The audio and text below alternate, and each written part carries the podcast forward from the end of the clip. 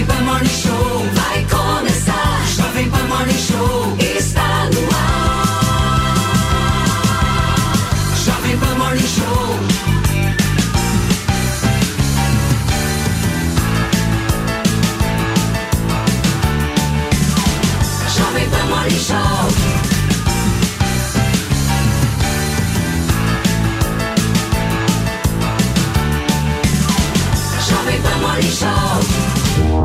Minha excelência, bom dia, uma ótima quarta-feira para vocês que nos acompanham ao vivo aqui na programação da Jovem Pan. Eu queria pedir licença para entrar na sua casa, no seu carro, neste exato momento, porque a gente já começa com informações sobre o roubo da a casa dos pais da influenciadora Bruna Biancardi. Gente, está repercutindo muito essa história. Ela é, que é, fi- ela é mãe da filha do jogador Neymar. As últimas informações estão apontando que o vizinho preso, aquele que planejou e invadiu a casa com outros criminosos, morava há menos de uma semana nesse condomínio em Cotia, aqui em São Paulo. Daqui a pouquinho a gente vai acompanhar os detalhes. Aliás, daqui a pouquinho não. É já agora. Dá uma olhada na reportagem que o Daniel Lian preparou sobre esse caso. A polícia investiga se a quadrilha que invadiu a casa dos pais de Bruna Biancardi pretendia sequestrar a influenciadora e sua filha Mavi, fruto do relacionamento com o jogador Neymar. Os criminosos ingressaram na residência localizada em Cotia, na Grande São Paulo, durante a madrugada. Segundo a polícia, um dos ladrões foi preso e era vizinho das vítimas. Bruna Biancardi e Mavi não estavam no imóvel durante o assalto. Horas antes, ela havia publicado nas redes sociais que havia ganhado uma festa surpresa para comemorar um mês do nascimento da bebê com a família. Três homens armados aproveitaram que não havia energia elétrica e conseguiram invadir o imóvel que fica num condomínio fechado. Os pais de Bruna, Edson Ribeiro e Thelma Fonseca, foram rendidos e acabaram sendo levados para um dos quartos com as mãos amarradas e bocas amordaçadas. Na sequência, os bandidos abriram um cofre, porém não havia dinheiro. O bando passou então a recolher outros objetos, como bolsas, relógios e joias. Os assaltantes permaneceram no interior do imóvel por aproximadamente 25 minutos e depois fugiram em um carro. Após o assalto, as vítimas comunicaram os porteiros e a segurança do condomínio, o que possibilitou a rápida identificação da placa do veículo através das câmeras de segurança do circuito de monitoramento. Uma equipe da Guarda Municipal de Cotia foi acionada e constatou que o proprietário do carro morava no mesmo conjunto residencial. Diante das buscas nas redondezas, encontraram o dono e verificaram que o automóvel havia sido utilizado pelo seu filho de 20 anos. O jovem foi localizado pelos agentes do lado de fora do condomínio, fugindo a pé. Interrogado, ele confessou que usou o veículo do pai para roubar a casa com mais dois comparsas que portavam os pertences das vítimas. Através das redes sociais, Bruna Biancardi se pronunciou sobre o assalto, dizendo, abre aspas, passando para tranquilizar amigos, familiares e vocês que me acompanham por aqui.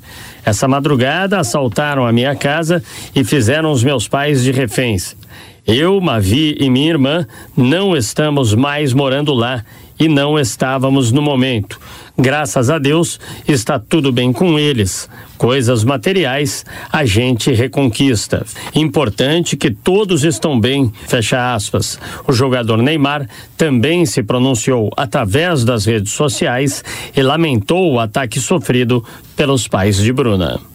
Tá aí, gente, a reportagem do nosso Daniel Lian explicando um pouquinho dessa história absolutamente inacreditável que aconteceu ali na Grande São Paulo, na região de Cotia. Mais uma história sobre segurança pública que a gente tem que repercutir por aqui. E ainda falando sobre esse caso, que está sendo investigado pela Polícia Civil, a gente tem uma entrevista exclusiva agora. Para você que está chegando nesse momento aqui na programação da Jovem Pan, o nosso contato é com o Guarda Civil Metropolitano de Cotia, que rapidamente foi muito eficaz, efetuou a prisão do morador do condomínio de 20 anos de idade que foi envolvido no assalto à casa dos pais da Bruna Biancardi. Eu queria muito agradecer o GCM Sandro Saldanha, que já está conectado com a gente e vai conversar na manhã desta quarta-feira sobre essa operação toda. Sandro, seja muito bem-vindo. Muito obrigado e um bom dia. Sandro, só para entender, assim, tem várias e várias perguntas que eu e o nosso time aqui precisamos fazer para você. Mas o objetivo central era levar o Neymar também nessa história? Bom, aí é, é caso da investigação da Polícia Civil através da delegada Mônica Gamboa. O que eu posso te dizer é da, da prisão do indivíduo no momento dos fatos.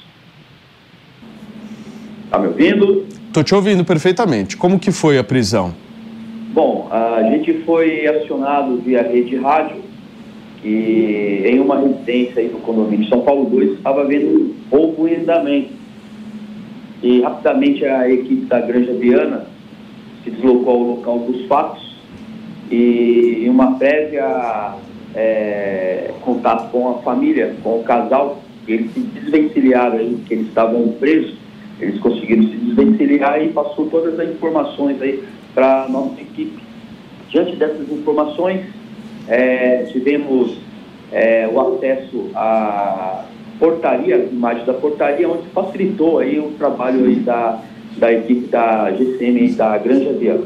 Ô Sandro, era uma casa alugada, né? Esse menino tinha alugado uma casa, a casa estava no nome de quem? Só para entender, porque ele é um rapaz de 20 anos. Estava no nome dele mesmo?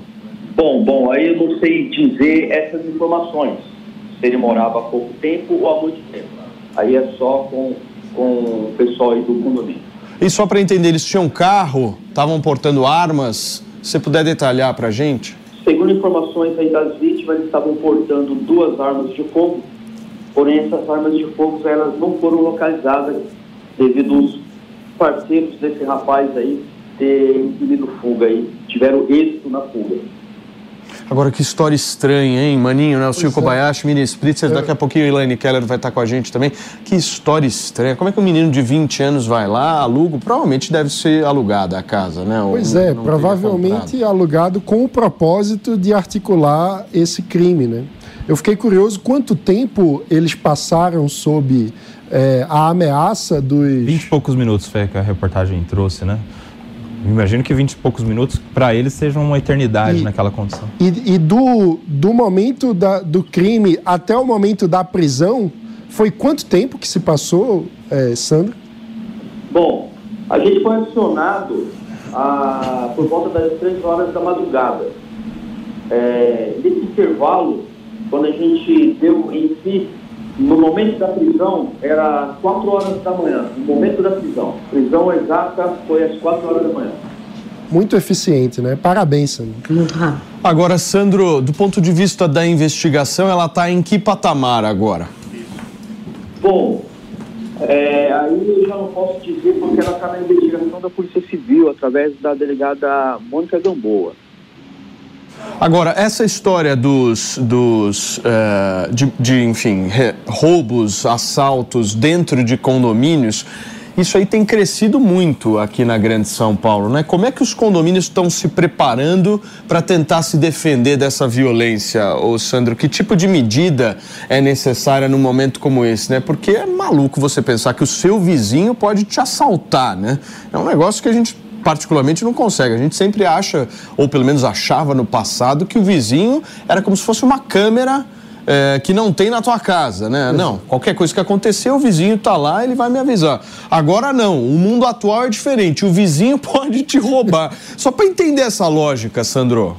Bom, na verdade, não é somente em São Paulo, né? Na verdade, é Brasil inteiro em relação a condomínios. O que tem que fazer é um investimento de homens preparados, a segurança, e nesse caso foi um caso diferente, porque é, a gente nunca vai imaginar que um morador possa tramar aí um algo desse tipo que ocorreu, né? Então a gente não sempre coloca outros de fora, mas nunca imagina que pode ser um próprio morador do, do condomínio, que foi esse caso, mas graças a Deus aí a, a segurança do condomínio, juntamente aí com a Guarda Civil de Cotia, em primeira mão aí a segunda companhia da Grande Aviana, a gente conseguiu aí, é, com muita rapidez e eficácia, fazer a prisão aí desse indivíduo, onde, é, com a prisão desse indivíduo, é, elucidou é, outras etapas que a Polícia Civil está angariando aí, em investigação. Só uma última pergunta do Nelson Kobayashi. Ô Sandro, primeiro parabéns pelo seu trabalho aí, pela efetividade, pela prisão. É, parabéns a você e toda a Guarda Civil aí de Cotia que realizaram é, essa apreensão. Mas eu queria saber da sua opinião, Sandro, exatamente sobre essa questão, a prisão feita pela Guarda Civil. O que a gente vê na segurança pública, sempre a Guarda Civil e os agentes penitenciários ficando de lado.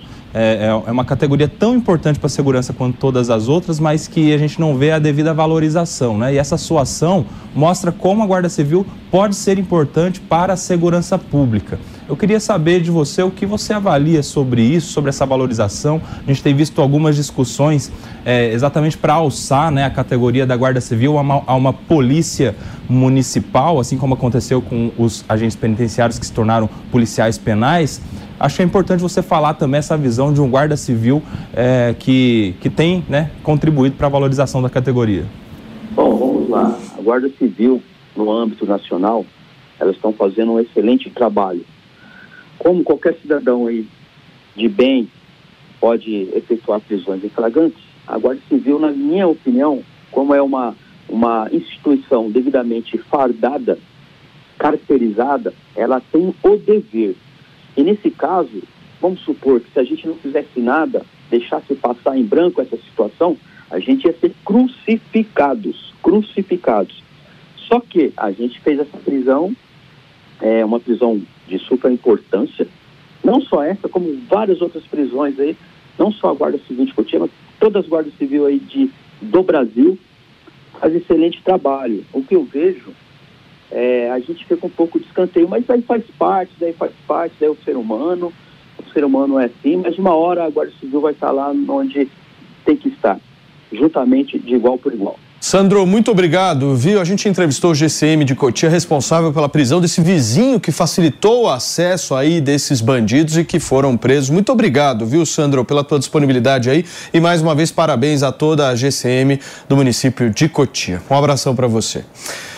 Gente, olha só, são 10 horas e 11 minutos. Eu quero imagens ao vivo lá da faixa de Gaza, Mari, por favor, porque o bicho tá pegando por lá, hein, gente? Vou acionar o nosso Fabrício Naines, que é editor de internacional por aqui, porque o que a gente tá vendo para você que tá no rádio são imagens de muita, mas muita fumaça no céu da faixa de Gaza. A gente nem consegue ver os morros ali dessa imagem, justamente por conta desse nível de bombardeio. Ao que tudo indica, hoje deve ser um dos dias mais tensos desta guerra e quem vai nos atualizar o Fabrício.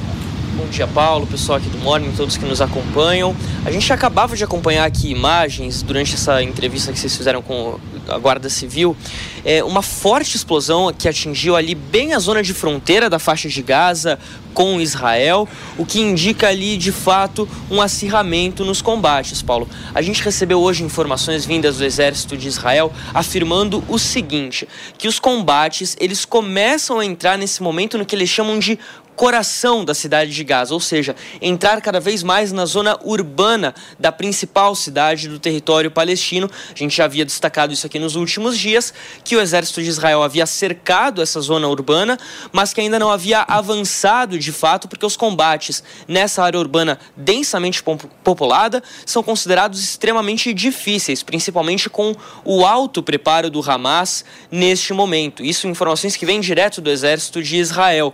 De fato, não não há nenhuma incursão terrestre de Israel nessa zona desde 2014, ou seja, o Hamas teve bastante tempo de preparação. Segundo o porta-voz do exército israelense Daniel Hagari, hoje pela manhã, ele afirmou também que os combates estão chegando já naquela rede de túneis subterrâneas conhecidas ali como o metrô de Gaza disse que engenheiros de combate lançaram dispositivos explosivos para atingir esta rede de túneis que se espalha ali por centenas de quilômetros de fato na faixa de Gaza, indicando que realmente há dentro desta segunda etapa da ampla ofensiva um novo estágio. Primeiro foi realizado o cerco total à cidade, que é vista ali como ponto forte, a fortaleza do Hamas. Agora os combates se intensificam, chegam na rede de túneis, chegam ali já numa zona urbana que deve aumentar o número de vítimas, tanto dos terroristas, claro, mas também de civis, infelizmente.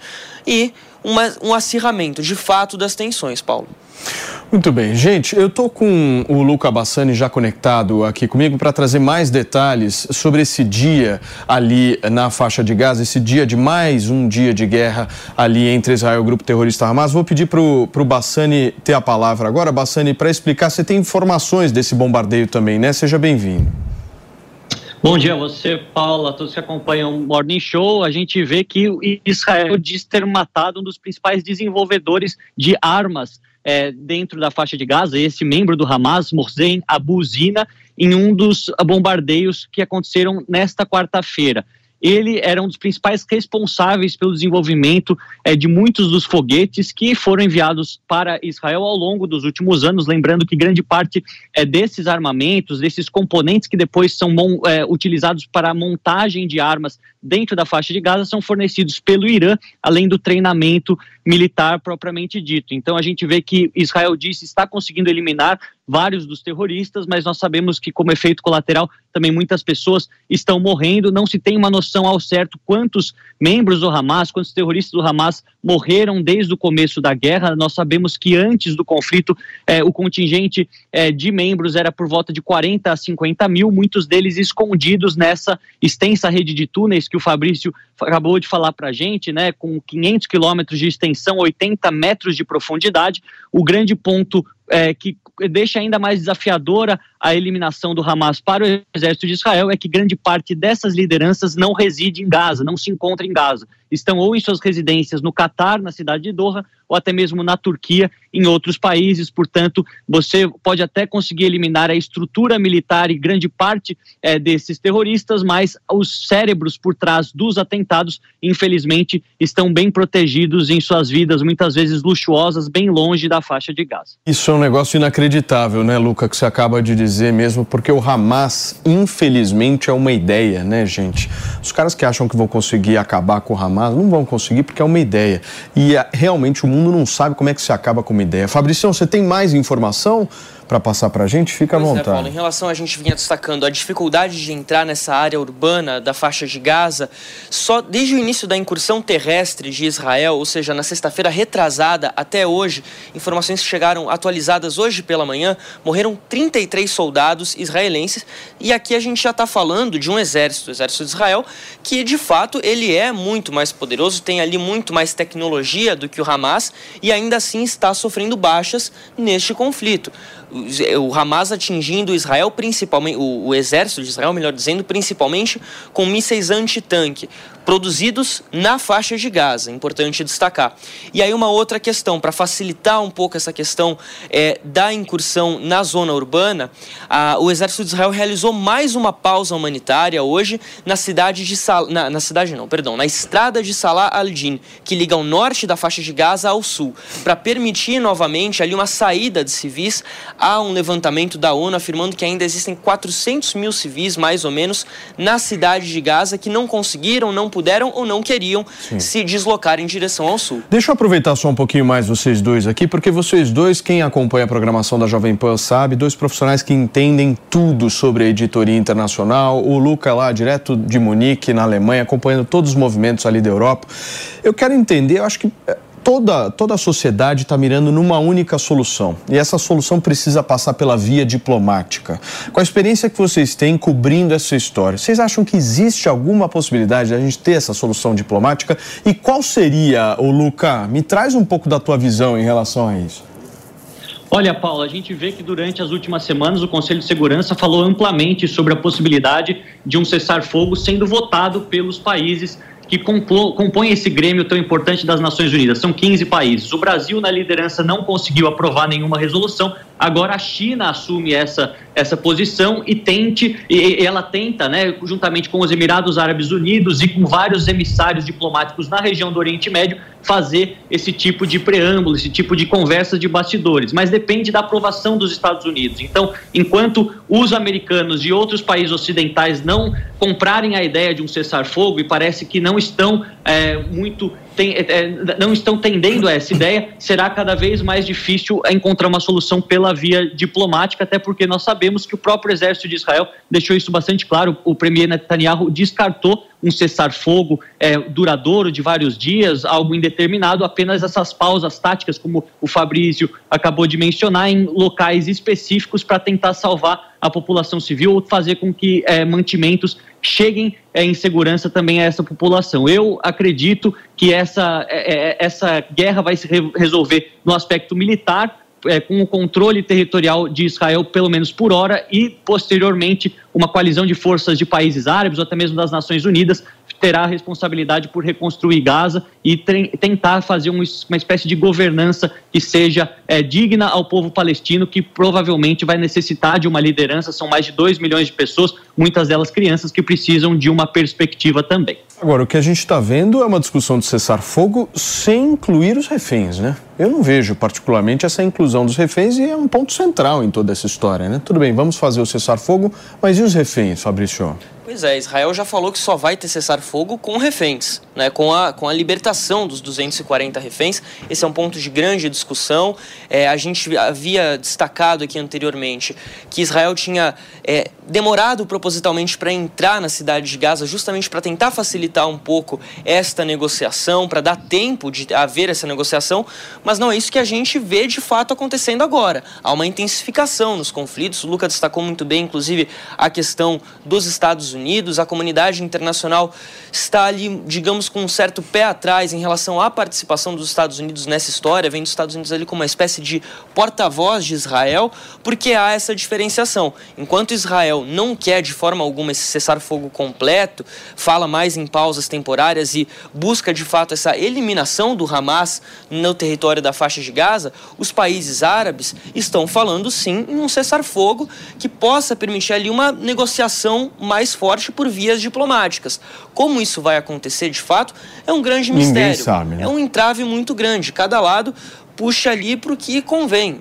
Ah, o Israel quer de fato essa libertação dos 240 reféns, mas a que custo vai conseguir é, essa libertação. Esse é um ponto que a gente ainda vai discutir bastante. Lucas, só para encerrar a tua participação e te aproveitar ao máximo aqui, eu queria que você pudesse relatar um pouquinho dessa onda antissemita que está acontecendo aqui. A gente está um pouco assustado aí dessas manifestações de pessoas vestindo camisetas do Hamas assim, a céu aberto, com uma certa tranquilidade. Se a pessoa veste a camiseta do Hamas assim, com a tranquilidade, vai passear no shopping, isso daí é perigoso, não é, Luca? Como é que você está vendo isso? Só antes de passar a bola para você, a Mari me avisa aqui que está rolando uma série de bombardeios aqui. A gente está com imagens ao vivo na lateral direita aqui da tela. Enquanto eu estou batendo papo aqui com esses dois craques, a gente está com imagens ao vivo da faixa de Gaza. E como eu mencionei no início do programa, a quantidade de bombardeios é significativa ali, muita fumaça. E vocês estão ouvindo o barulho desses bombardeios para você, principalmente que está só no rádio. Fala, Luca. Pois é, Paulo, a gente sabe que o antissemitismo, infelizmente, não é algo novo, principalmente aqui na Europa. Ocasionou o Holocausto nos anos tenebrosos do nazismo, na década de 30 e 40, e atualmente nós estamos observando um aumento muito significativo dos casos de antissemitismo explícito. Né? A gente vê estrelas de Davi sendo pichadas nas portas das famílias, na França, na Alemanha, cantos de eh, jogar gás nos judeus. A gente viu isso numa manifestação em Sydney, na Austrália. Então, os governos europeus estão fazendo de tudo para cercear eh, esses atos antissemitas e também a ministra do Interior aqui na Alemanha, Nancy Fraser, anunciou que quem demonstrar apoio público ao Hamas poderá responder criminalmente. Afinal, a Alemanha reconhece o Hamas como uma organização terrorista e apologia ao terrorismo é crime. Portanto, isso não será tolerado mas aí ao mesmo tempo nós vemos um problema que tem a ver com a mudança demográfica dentro da Europa, com um fluxo muito grande de muçulmanos durante os últimos 20, dos últimos 10 anos, e isso faz com que é, essa espécie de é, conflito de ideias surja também nas ruas é, de várias capitais, com muitas manifestações, e a Europa se preocupa que isso possa não só aumentar o sentimento de antissemitismo, o que seria inaceitável pela posição histórica do continente no pós-guerra, como também tornar a Europa novamente é, alvos possíveis do terrorismo internacional, assim como já aconteceu na Bélgica, na França, na Alemanha, no Reino Unido, em outras ocasiões. Eles é uma, uma questão extremamente desafiadora para os governos que têm que, é, de certa forma, é, reprimir o antissemitismo, de, em todas as suas facetas, ao mesmo Sim. tempo em que tem que acomodar a população muçulmana que também tem as suas demandas e vive aqui atualmente. Sem dúvida. Luca, um abração para você, meu amigo. Muito obrigado, viu, pelo seu trabalho e pela sua participação. Tem mais informação, Fabrício? Mais alguma? Eu conversei hoje, Paulo, a gente estava falando em relação à questão diplomática, né? Conversei hoje com alguns analistas, especialistas, e eles disseram o seguinte: o secretário de Estado dos Estados Unidos, Anthony Blinken, viajou nessa última semana para o Oriente Médio, a gente acompanhou. Nesse momento ele está no Japão para a reunião do G7, e o G7 pediu uma pausa humanitária, reforçando essa ideia, não falou de cessar fogo, mas mas pediu essa pausa humanitária. E eles têm considerado ali que não é um motivo, essa viagem do Blinken, um motivo muito grande para otimismo, mas que há uma questão importante aí.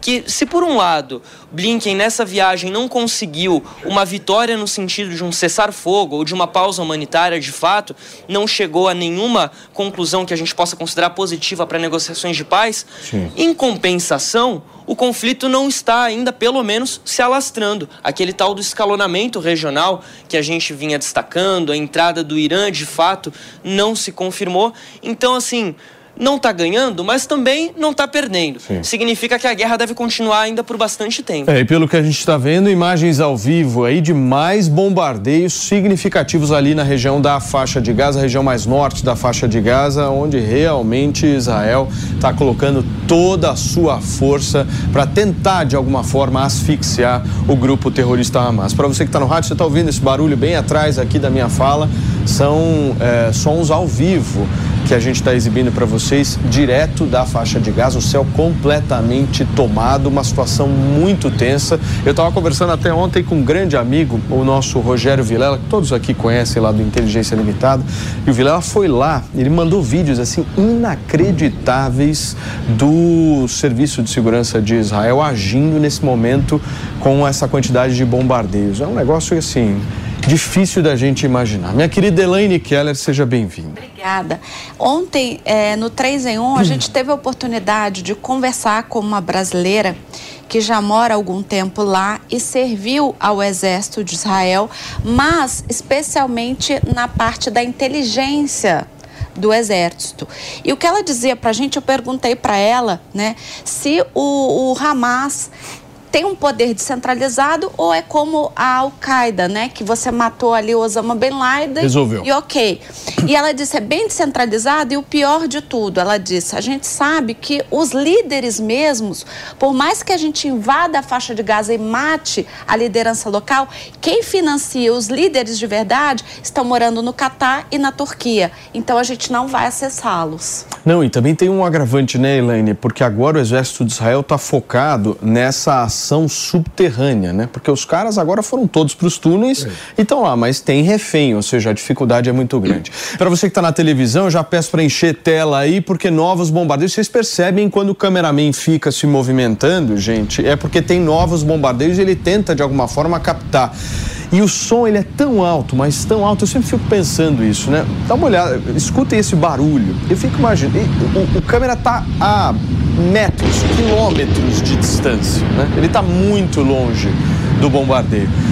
Imagina quem está perto, ou seja, deve ser um barulho, um impacto ensurdecedor. Ensurdecedor ouvir um negócio desse de perto. São imagens muito tristes que a gente exibe para vocês já há mais de 30 dias nessa cobertura da guerra, mas infelizmente o que acontece ali, é a luta contra o terrorismo que a gente está vendo sendo promovida. Posso, antes de acionar Miriam Spritzer, só pedir uma palhinha de Dona Elaine Keller, porque este programa tem apuração, senhoras e senhores. Elaine Keller pegou o telefone e conseguiu conversar com uma fonte lá no Itamaraty para nos atualizar sobre a chegada dos brasileiros da faixa de Gaza aqui no país. Presta atenção no que a Elaine tem para falar agora. Exato. Conta, minha gata. Na verdade é o seguinte, uh, o que o Itamaraty explicou é que eles estão tentando é, colocar os 34 brasileiros numa uma única lista por conta da logística do avião que precisa da FAB vir para o Brasil. E aí há agora uma promessa de que esses brasileiros estarão na lista de amanhã. Mas é importante dizer que essa promessa não é do governo brasileiro, né? Essa promessa são é, é, é do, dos governos de lá, né? Então foi prometido ao Brasil que eles estarão na lista de amanhã, então a expectativa é essa que eles venham amanhã. Mas o Brasil ainda não pode cravar porque depende deles, né? É, e a expectativa então é que eles passem amanhã para o Egito e que possam vir no avião da FAB essas 34 pessoas que estão, é, que são os brasileiros na faixa de Gaza. Sensacional. Tomara realmente que isso aconteça e os brasileiros consigam sair de lá o mais rápido possível. Miriam Spritzer, bem-vinda, minha amiga. Como é que você está vendo esse dia? Bom dia, bom dia a todos. Como todo dia, né, é tenso, a gente está vendo aí, quanto mais tempo passa dentro dessa incursão, ah, dessa incursão terrestre de Israel, mais arriscada fica a guerra para quem está na faixa de Gaza e para quem está em Israel, ou, enfim, os soldados israelenses que estão entrando na faixa de Gaza. É um detalhe que é importante, que eu acho que poucos, poucos veículos de comunicação anunciaram, é que o, o exército de Israel abriu um corredor humanitário nos últimos quatro dias e tem protegido civis da faixa de Gaza para sair da cidade de Gaza e ir à região sul, que claro, né, a gente já sabe que tem uma situação, uma crise humanitária gigantesca lá, mas tirando a maior quantidade de civis da região da faixa de Gaza, da norte da faixa de Gaza e a cidade de Gaza, que a gente fala esse coração aí da faixa de Gaza, vai facilitar essa incursão e vai aumentar a velocidade porque vai ter menos quantidade de civis e possíveis casualidades de guerra. Então essa é uma boa notícia. Agora, nós vamos acompanhar aí dias muito tensos que vão ter diversas notícias ruins. A crise humanitária ela vai aumentar, né? Lamentavelmente é uma coisa, é uma realidade da guerra e vamos ter que acompanhar o que, que vai acontecer daqui para frente. Deixa eu girar o assunto rapidamente, daqui a pouquinho a gente volta para a questão da guerra, mas a Enel descumpriu o prazo de mais e mais de 30 mil imóveis seguem sem energia elétrica na região metropolitana de São Paulo. Gente, dá para acreditar isso? 30 mil imóveis sem energia. São mais de 100 horas sem energia elétrica. Não dá nem para tomar banho direito numa situação dessa. E há pouco a nossa equipe de jornalismo aqui da Jovem Pan apurou que a Procuradoria-Geral do município de São Paulo vai entrar com uma ação civil pública contra a Enel. O Vitor Moraes está numa farmácia que está há quatro dias sem energia e daqui a pouquinho ele vai entrar para conversar com a gente. Antes dele entrar, eu preciso receber você que chegou agora no rádio. São 10 horas e 30 31 minutos. Eu estou relatando aqui a ação que será movida por parte da Procuradoria-Geral do município da cidade de São Paulo contra a Enel, porque a situação de 30 mil imóveis é inacreditável. Os caras estão sem energia elétrica 30 mil imóveis na cidade de São Paulo há alguns dias já. Não dá para tomar banho, a situação é muito crítica, são mais de 100 horas sem energia elétrica. E o Vitor já está conectado aqui com a gente. Fala, Vitor, seja muito bem-vindo aqui ao Morning Show. O Vitor está em frente a uma farmácia que está há quatro dias sem energia elétrica. Ele vai nos atualizar sobre a situação. Que lugar é esse? Onde você está, Vitor? Oi, Paulo, bom dia a você, bom dia a todos. Entramos no quinto dia, Paulo. Hoje a Enel, a Enel veio logo cedo aqui é, nesse bairro da Vila Mariana, onde eu falo nesse momento, em frente à farmácia, para que a luz voltasse, voltou, mas a farmácia e outros estabelecimentos ainda permanecem fechados. Esse problema é, persiste né, desde sexta-feira, depois do temporal que caiu aqui na cidade de São Paulo. Nessa farmácia, você falou de 30 mil é, empreendimentos, né, 30 mil comércios e também casas e domicílios, é, essa farmácia teve um prejuízo é, de mais de 100 mil reais. Então, no, na sexta-feira, quando começou toda essa chuva, explodiu o quadro de luz, o pessoal tomou um susto danado. Né, Para consertar esse quadro vai ser é, vai precisar de muito dinheiro, um investimento da dona aqui da farmácia, da Patrícia, que calcula aí mais de 100 mil reais. Ela está tentando, vai tentar brigar né, com a seguradora para reaver esse dinheiro, mas a gente sabe que não é tão fácil. Além disso, ela perdeu uma impressora e outros é, utensílios aqui de dentro do seu estabelecimento.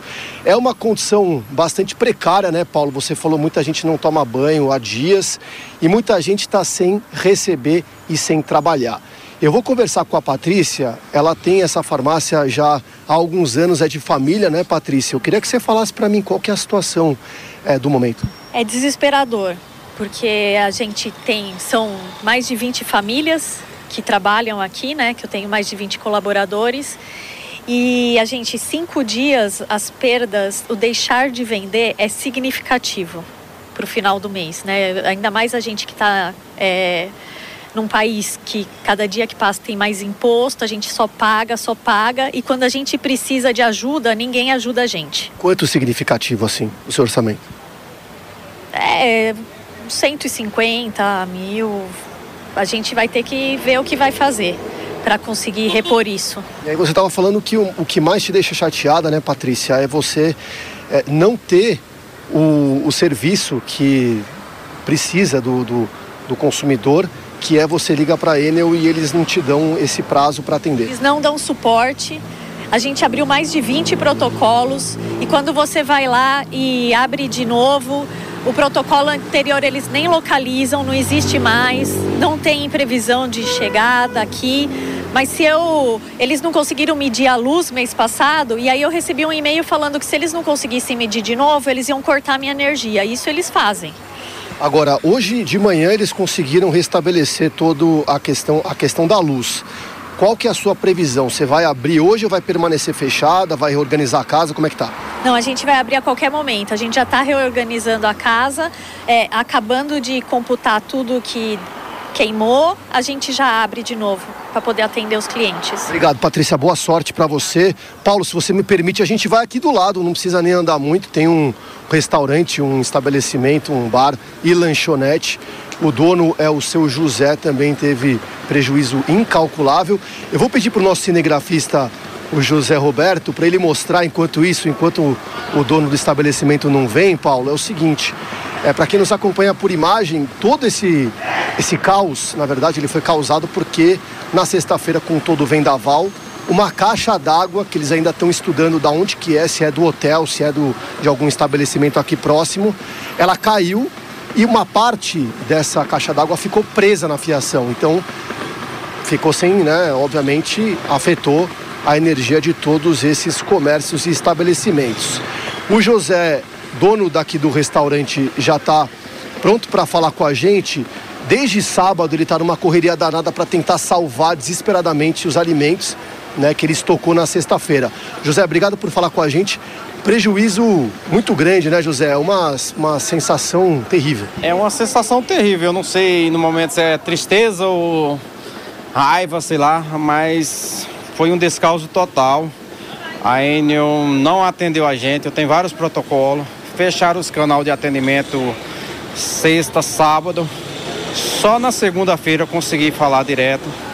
Consegui mandar protocolo por meio de aplicativo, mas não tinha resposta. Então foi isso, né? Os prejuízos eu até agora não calculei. Mas uma parte dos alimentos você conseguiu salvar. Você teve amigos que conseguiram guardar nos freezer, né? Sim, consegui.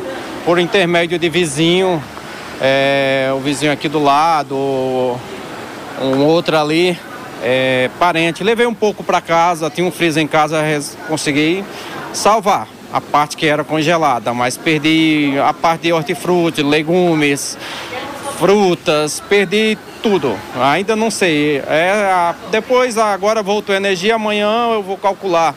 Mas estime lá uns 15 a 20 mil, mais ou menos. Com o faturamento, claro. Né? Obrigado, José. Pois é, Paulo, essa é a situação não só aqui da Avenida Domingos de Moraes, que é uma das mais movimentadas de São Paulo, na Vila Mariana, mas a nossa equipe, outros repórteres da Jovem Pan, percorreram a cidade de São Paulo e muitos bairros também estão nessa situação, Paulo.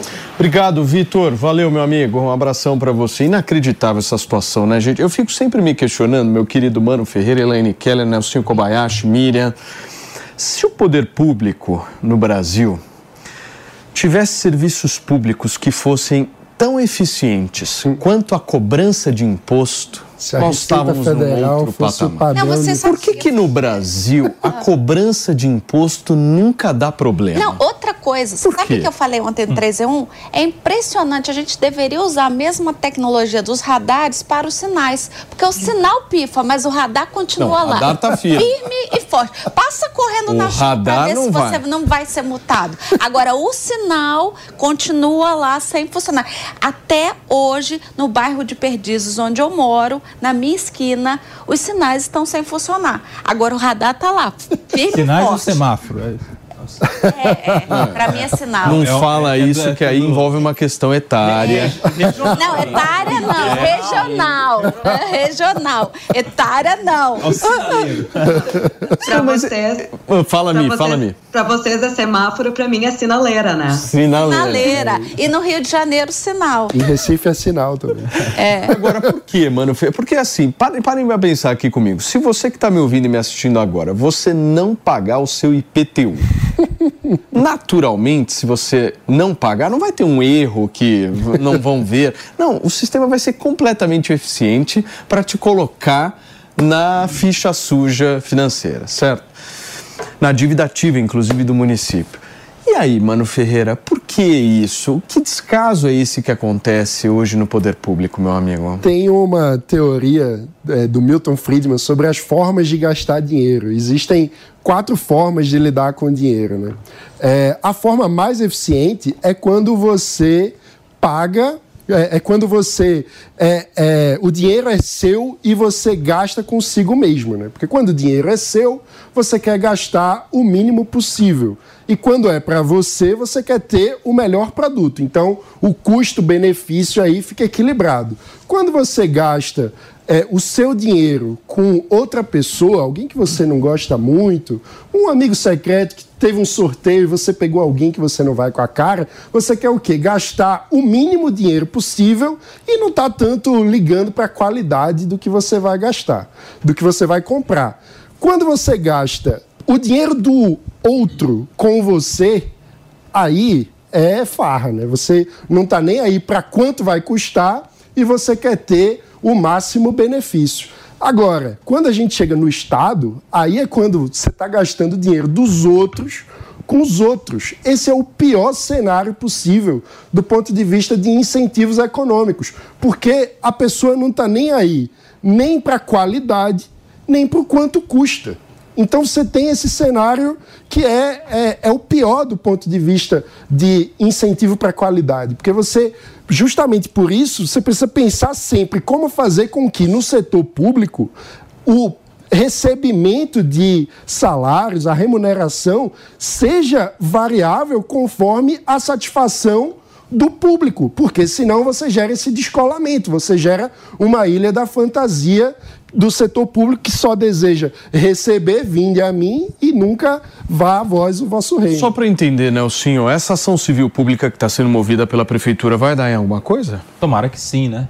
Só que assim, é, é um, um- um- uma frente de muitas outras que precisam ser feitas, né, Paulinho? Porque a gente tem que ter uma ação primeiro aí da ANEEL, que é a Agência Nacional de Energia e que tem a função reguladora e também de fiscalizadora das concessionárias de energia elétrica. Então isso precisa acontecer lá. Senhor, só me dá um minuto, porque nesse momento a gente está registrando novas explosões, explosões muito fortes acontecendo ali na região da faixa de Gaza. Para você que está só no rádio comigo, a gente não consegue mais visualizar a faixa de Gaza de tanta fumaça que há no céu. O céu já ficou completamente cinza, o barulho é ensurdecedor e, ao que tudo indica, nesta quarta-feira a gente tenha um dos maiores dias de ataques ali nessa região, uma região extremamente tensa, complexa, difícil e o pior de tudo, ainda há civis ali, porque pela informação que a gente viu, daquela, daqueles milhões de palestinos que viviam ali na região, cerca de 70% conseguiu fazer o deslocamento para a região sul, que é a região, digamos, um pouco mais protegida, embora nenhum lugar ali seja protegido, né, meus amigos? Mas enfim, é mais protegido do que essa imagem aí que você está vendo agora. Só que 30% ainda está aí. Então imagine a situação de quem está no meio desta guerra agora. A situação de falta de anestesia, falta de energia elétrica, falta de combustível, falta de água, falta tudo ali. E tá faltando sim um acordo diplomático para que a gente possa ver essa resolução e para que a gente possa discutir um fim disso. Agora, voltando ao que a gente sempre diz aqui: Israel tem o direito de se defender. Israel tem o direito de se defender, mas necessariamente o mundo precisa tentar achar um acordo para que a gente possa virar essa página. Não é possível que a gente fique com essa imagem por dois, três, quatro anos, a gente fique, vire uma guerra Rússia e Ucrânia 2. Só que a diferença é que nós estamos falando de uma região extremamente pobre, difícil, e toda a solução precisa passar pelo respeito de, eh, de pelo respeito e pelo direito que Israel tem de se defender, mas também é importante que a gente frise aqui a necessidade da discussão num possível acordo dos reféns. Não dá para falar em cessar fogo se a gente não discutir os reféns, gente. A gente está batendo muito nessa tecla. São frentes. Um acordo envolve interesses mútuos. Não dá só para a gente discutir cessar fogo. Chegar para Israel e falar para tudo. Mas para tudo como? Como é que se para o combate ao terrorismo? Tem que ter acordo, acordo de todos os lados. Agora, vocês vão me perguntar, Paulo, dá para fazer acordo com a Hamas? Esse é o meu ponto. Difícil, complexo. Nós estamos vivendo um cenário muito complexo, difícil. Eu fico imaginando a situação de Israel nesse momento, né? Dá para fazer acordo com o Hamas, Miriam Spritzer? Em que termos seria esse acordo? Não dá para fazer acordo com Hamas, né, gente? Quando a gente vê historicamente, já teve diversos cessar-fogos, inclusive, né, isso cansam de falar que havia um cessar-fogo até o dia 7 de outubro, foi quebrado pelo Hamas. E a gente já viu que toda vez que há um cessar-fogo, que Israel não entra em Gaza, que não tem, que não tem esse final do Hamas aí, essa eliminação do Hamas, ou pelo menos da da, do lado militar aí do Hamas, a gente já sabe que esses ataques voltam a acontecer. As lideranças do Hamas já deixaram isso muito claro, que 7 de outubro vai, iria acontecer novamente. E tem esse ponto, a gente quando fala de cessar-fogo, tem que lembrar que tem dois lados que estão bombardeando. Não é só Israel que está bombardeando a faixa de Gaza. O Hamas segue todos os dias lançando foguetes em direção a Israel. O motivo pelo qual não morrem cidadãos israelenses, como morrem cidadãos, né, os civis de Gaza, é o simples fato de ter o domo de ferro que está protegendo a população, ter um sistema de bunkers e ter um sistema de alerta. Então, o que, que acontece? Como é que a gente combina um cessar-fogo ou até até uma pausa humanitária quando você tem um grupo terrorista que não deixa os seus civis se locomoverem dentro do próprio território. É isso que está acontecendo. A gente já viu inúmeras vezes o Hamas sabotar a, a saída dos civis da cidade de Gaza, né, que estão tentando se locomover para o sul para ficarem no lugar seguro. Volta e meia, o Hamas não deixa o civil sair de um lugar que vai ser bombardeado, apesar dos inúmeros avisos do exército israelense. E é interesse do Hamas esse grande número de casualidades, o que é uma pena, é condenável, é horrível. A crise humanitária de Gaza é um negócio é pavoroso da gente estar tá acompanhando e é muito fácil a gente comentar aqui dos nossos sofás confortáveis e com segurança, mas tem que lembrar que é um grupo terrorista que está com 200, mais de 240 reféns. A gente não sabe nem a condição que estão esses reféns. Israel tem obrigação com os seus civis de recuperar esses reféns. E outra, né, são reféns de diferentes lugares do mundo. E também Israel tem obrigação de dar segurança aos seus civis. Porque imagina estar vivendo com um país vizinho que tem como objetivo, né, não o país, mas o grupo que está responsável por essa região, tem um objetivo de eliminar toda e qualquer pessoa que está em Israel hoje, eliminar o Estado de Israel, eliminar o povo judeu, porque isso está no estatuto deles, e também dar uma condição de vida terrível para os seus próprios civis. Então, é, é uma situação praticamente impossível falar de um cessar-fogo sem negociar os reféns e sem permitir que Israel, de fato, termine. É que a, a, o peso político né, da coisa, o que, que a comunidade internacional está pedindo, é que só o lado de Israel pare. Eles esquecem que tem um grupo terrorista, parece que esquecem que tem reféns, esquecem que um lado que o Hamas também está bombardeando Israel. Então, seria muito interessante que a comunidade internacional condenasse o Hamas da mesma forma que condena o, a, a, a, volta, né, a, a, a defesa de Israel. Muito bem, gente. Deixa eu acionar a Luciana Verdolim aqui no nosso telão, direto de Brasília, porque os brasileiros ficaram de fora novamente dessa lista de autorizados a deixar a faixa de Gaza. E o chanceler Mauro Vieira havia dito que os brasileiros deixariam a região até esta quarta-feira. Há uma nova sinalização de quando isso vai acontecer ou não. E quem vai trazer essa sinalização é a nossa querida Luciana. Fala, Lu. Olha, Paulo, o ministro das Relações Exteriores, esteve agora há pouco reunido com o presidente Lula aqui no Palácio do Planalto. Há uma certa frustração da diplomacia brasileira. Ninguém esconde que o objetivo era retirar esse grupo de brasileiros já há bastante tempo. Agora, eles não gostam muito de fazer previsão. O Ministério das Relações Exteriores está dizendo que os brasileiros serão retirados no momento adequado. Mas a avaliação que se faz é de que esse prazo pode terminar amanhã.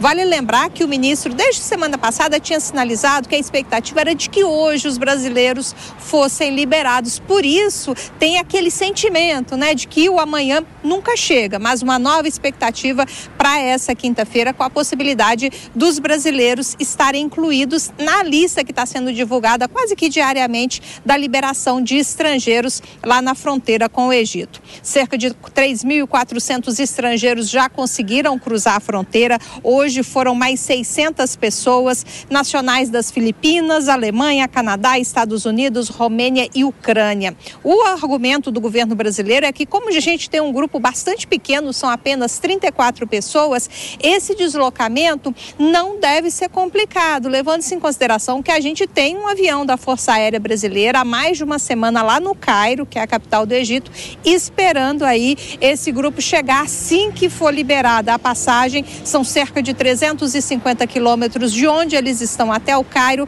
eles seguem imediatamente aqui para o Brasil. A garantia do governo brasileiro é essa. Os dados já foram repassados, dados de veículos que farão o transporte. Agora só falta o sinal verde realmente do governo de Israel e lá do Egito. Vale lembrar que o ministro Mauro Vieira tem conversado com os ministros das relações, os chanceleres dos dois países, pedindo essa autorização dizendo aí, alertando, né, fazendo apelos até inclusive humanitários por conta das dificuldades que esse grupo está passando lá na faixa de Gaza. Pelo menos agora a gente tem uma outra expectativa, né, de que pode, a gente pode ter alguma sinalização positiva amanhã aguardemos. É, é, a gente já tem falado muito em data que não se confirma, mas a avaliação que se faz é que não depende da diplomacia brasileira. Todos os esforços estão sendo feitos pela embaixada, pela representação brasileira lá na Palestina. Muito bem, Lu, obrigado, viu, minha amiga, pelas suas informações. A Luciana Verdolim atualizando aí esse interesse real de todos os brasileiros de saírem o mais rápido possível ali da região da faixa de Gaza. Gente, daqui a pouquinho eu vou te trazer a história da modelo que morreu por causa de cirurgias plásticas, hein? Isso aí tá repercutindo muito nas redes sociais. Eu vou te trazer uma entrevista exclusiva daqui a pouquinho com o doutor Tribulato para entender um pouco mais esse movimento que está acontecendo na sociedade. Tá todo mundo querendo fazer plástica e isso daí tá afetando a saúde de muita gente. Eu vou te trazer detalhes já já. Gente, a gente vai direto agora para a coletiva da Enel, que vai detalhar as mais de 100 horas que os moradores da cidade de São Paulo estão sem energia elétrica. Nesse momento fala o representante da Enel e nós queremos ouvi-lo. Atingiu nossa rede de maneira muito forte. Uh, 95% das, das ocorrências na nossa rede, essa, essa devastação sobre parte importante da rede, venho das árvores. Tá? É, São Paulo tem uma cobertura, estou citando São Paulo porque é o maior município, mas isso se repete nos demais. São Paulo tem uma cobertura vegetal fantástica, de 54%. São aproximadamente 650 mil árvores, segundo a Prefeitura de São Paulo. E elas sofrem com o vento. Tá? Elas sofrem com o vento e, ao caírem, essas árvores, esses galhos atingem a rede elétrica.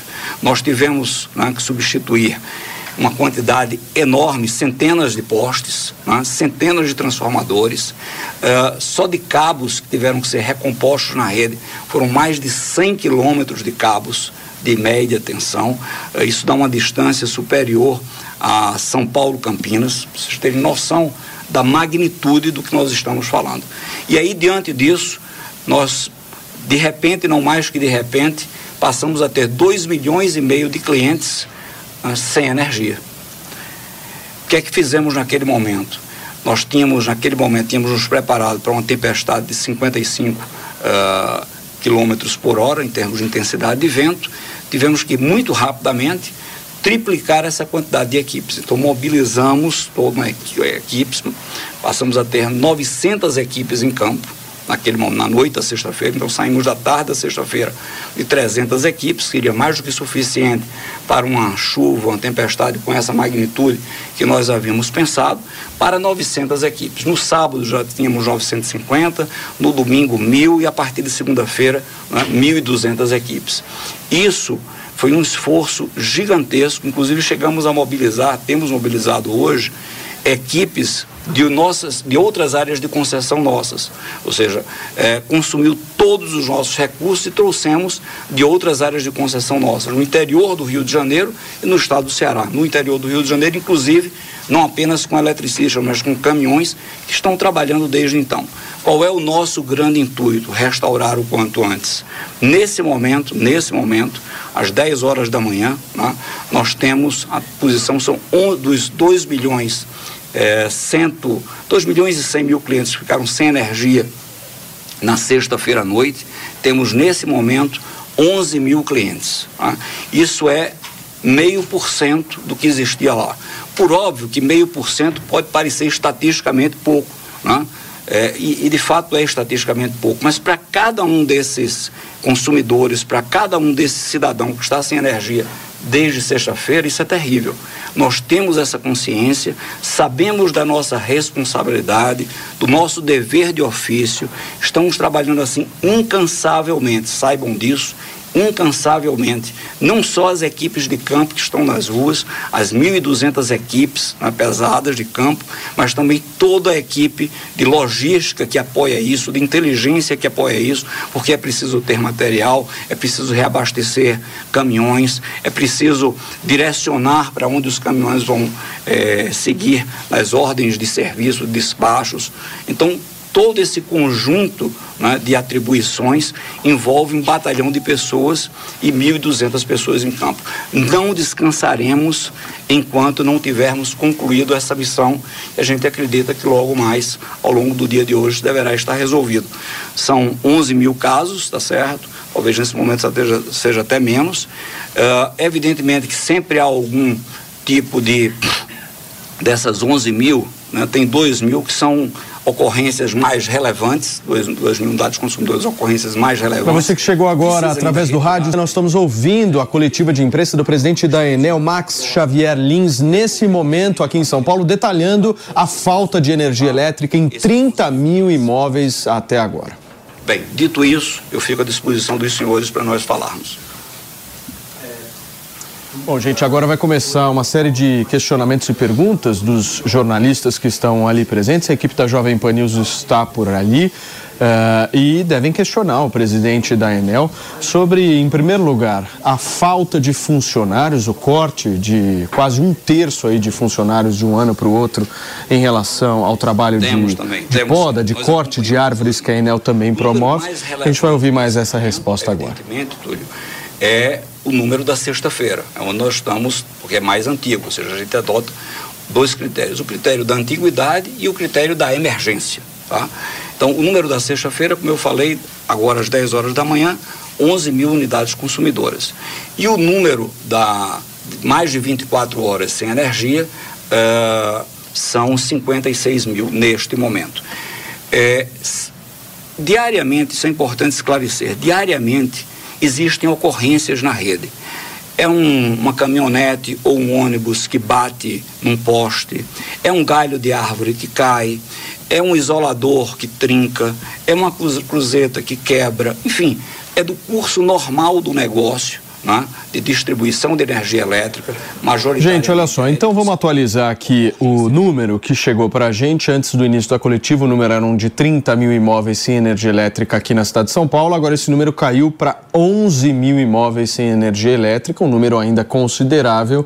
E o presidente está detalhando quais são as ações aí que a empresa vai tomar em relação à resolução dessa, desse verdadeiro caos que virou a cidade depois dessa chuva da última sexta-feira. A gente vai continuar continuar acompanhando aqui na programação da Jovem Pan e te trago mais detalhes em instantes. Mas teve um outro caso bastante comentado que está repercutindo muito, gente, e foi a morte da influencer Luana Andrade após ela passar por uma cirurgia de lipoaspiração. Ela estava internada no Hospital São Luís, aqui na zona sul da cidade de São Paulo, no bairro do Itaim, e o hospital informou que a causa da morte foi embolia pulmonar maciça. Em nota, o Hospital São Luís informou que a paciente foi internada na tarde de segunda-feira para um procedimento de lipoaspiração realizado por um cirurgião e anestesistas particulares contratados pela família. A Luana tinha apenas 29 anos e era natural de São Paulo. Formada em publicidade e propaganda, era empresária, influenciadora, além de trabalhar como modelo fotográfica desde o ano de 2018. Ela ficou bastante conhecida depois de participar da sexta edição do reality Power Cup Brasil e era assistente de palco do Domingo Legal desde abril de 2023. Sobre esse tema, a gente vai conversar agora com o médico cirurgião plástico, o doutor Francisco Tribulato, que é conhecido como o médico dos famosos, sempre está aqui com a gente batendo um papo e tirando nossas dúvidas sobre essas histórias. Mas a gente nunca tinha conversado sobre uma morte dessas, né? Uma pessoa fazer uma lipoaspiração e perder a sua vida. Doutor, o que, que aconteceu no caso da Luana? Bom dia, Paulo. Bom dia a todos.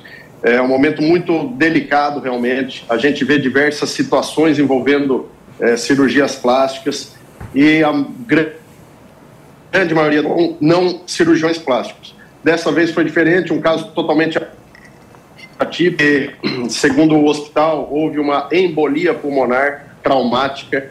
Então, devido a um procedimento cirúrgico muito agressivo, é, acabou evoluindo aí com uma embolia, que é uma, um entupimento dos vasos sanguíneos de toda a irrigação ali da parte é, cardiopulmonar, e isso acaba ocasionando parada cardíaca. Ela teve, é, após a primeira parada cardíaca, é normal, muita gente fala, nossa, mas teve quatro ou cinco paradas. É normal, após a primeira, você tem uma outras recorrentes, assim como um AVC isquêmico, como um infarto, a partir do primeiro, então, é, de imediato, com certeza, no hospital já entraram com medicação, mas o organismo dela respondeu aí de uma forma não tão bacana. E, e Acho que a gente perdeu um pouco o contato do Dr. Tribulato. Eu vou pedir para a nossa produção arrumar o contato com ele, a conexão com ele, para a gente voltar a conversar desse ponto de vista médico, né? Agora, tem um ponto de vista social, cultural aí na história, né? Tem muita gente ficando louca por conta das redes sociais, né? Querendo parecer aquilo que não é de todas as formas, preocupada num nível absurdo com a aparência, enfim. Tem gente ficando absolutamente deformada, maninho. É impressionante. Esse caso é muito impressionante, primeiro porque por qualquer parâmetro, ela já era linda, né? Então, ver, entender onde ela estava fazendo um procedimento é, estético é meio estranho. Então, é aquela situação do exagero, né? Do será que era necessário, de fato, mais um procedimento estético? O quanto que a pressão por uma um ideal de perfeição que é inatingível, que não é humano, é, é capaz de é, capturar a atenção das pessoas e levá-las a tomarem é, decisões muitas vezes questionáveis de acordo com a própria saúde, né? para o próprio bem-estar. É, é uma situação que eu acho que vale essa reflexão. Sem né? dúvida. Quanto que estamos tentando buscar um ideal que é absolutamente irrealizável e perdendo contato com a realidade. Então, o doutor Tribulato voltou aqui para conversar com a gente. Doutor, é, a gente está vendo imagens da, da Luana, uma moça, como o Mano Ferreira bem colocou, uma moça linda. Coloque imagens dela de novo na tela aí, por favor, Mário. Uma moça super bonita, linda, é, com um corpo muito bonito. Você vendo essas imagens, você enxerga alguma necessidade de uma lipoaspiração nesse corpo, doutor? Paulo, eu acho que é, muita gente está levando para esse lado. Ah, mas para que se expor a esse risco? Então, no Brasil são um e meio de cirurgias ao ano, de cirurgias plásticas, um milhão e meio ao ano. Então, foi um caso totalmente isolado, um caso completamente atípico, uma fatalidade. Essa questão de precisa ou não, tem muita gente que a, a, a paciente acaba se incomodando com alguma gordurinha ou com alguma coisinha, e se submete a um procedimento que é extremamente seguro. A lipo, eu falo com todas as palavras, a lipo, quando seguido todos os protocolos, quando bem realizado, é um procedimento extremamente seguro. É um procedimento, vamos falar aí, superficial. A gente está trabalhando na camada ali, logo abaixo da pele. Então, uma correlação aí com algumas pessoas, ah, em relação a uma cesárea. A lipo é uma cirurgia muito mais tranquila, é muito mais superficial. No caso da cesárea, entra em cavidade, corta a musculatura. Então é um procedimento muito tranquilo. Foi um caso completamente atípico, uma fatalidade, operada com, por um, um, cirurgião plástico conceituado, um dos precursores da Lipo HD, é, num hospital com toda a estrutura, um hospital excelente. Então foi realmente uma fatalidade. É, eu acredito sim que a paciente tem alguma doença de base ali que não apareceu nos exames pré-operatórios é, o que pode ser uma, uma trombofilia, talvez, que é uma predisposição, uma predisposição à trombose. Então, é, embolia, no caso... A Pode fazer uma pergunta para ele? Nossa, embolia traumática. Uma embolia traumática. Devido a um trauma cirúrgico muito importante, HD, eu nem sei necessariamente se nesse caso foi uma lipo HD, mas eu sei que o médico que operou é um dos precursores da ali, é, excelente é, pessoa, profissional, mas a lipo-HD é uma cirurgia muito agressiva, utilizam diversos é, artifícios, diversas tecnologias que promovem ali uma, uma queimadura na camada interna da pele para ver essa maior retração de pele e até mesmo que também poderia ser uma causa de embolia, uma causa muito frequente da, da trombose, da embolia, é a lipoenxertia. Então, a gordura de onde está sobrando e enxertar, seja ou seja, na, no, dentro do músculo reto abdominal, para o músculo crescer, para dar aquele aspecto de mais forte. Então, tem uma técnica nova de lipo HD que, que muito está se falando, a lipo HD U Graft, é o enxerto de gordura dentro da musculatura.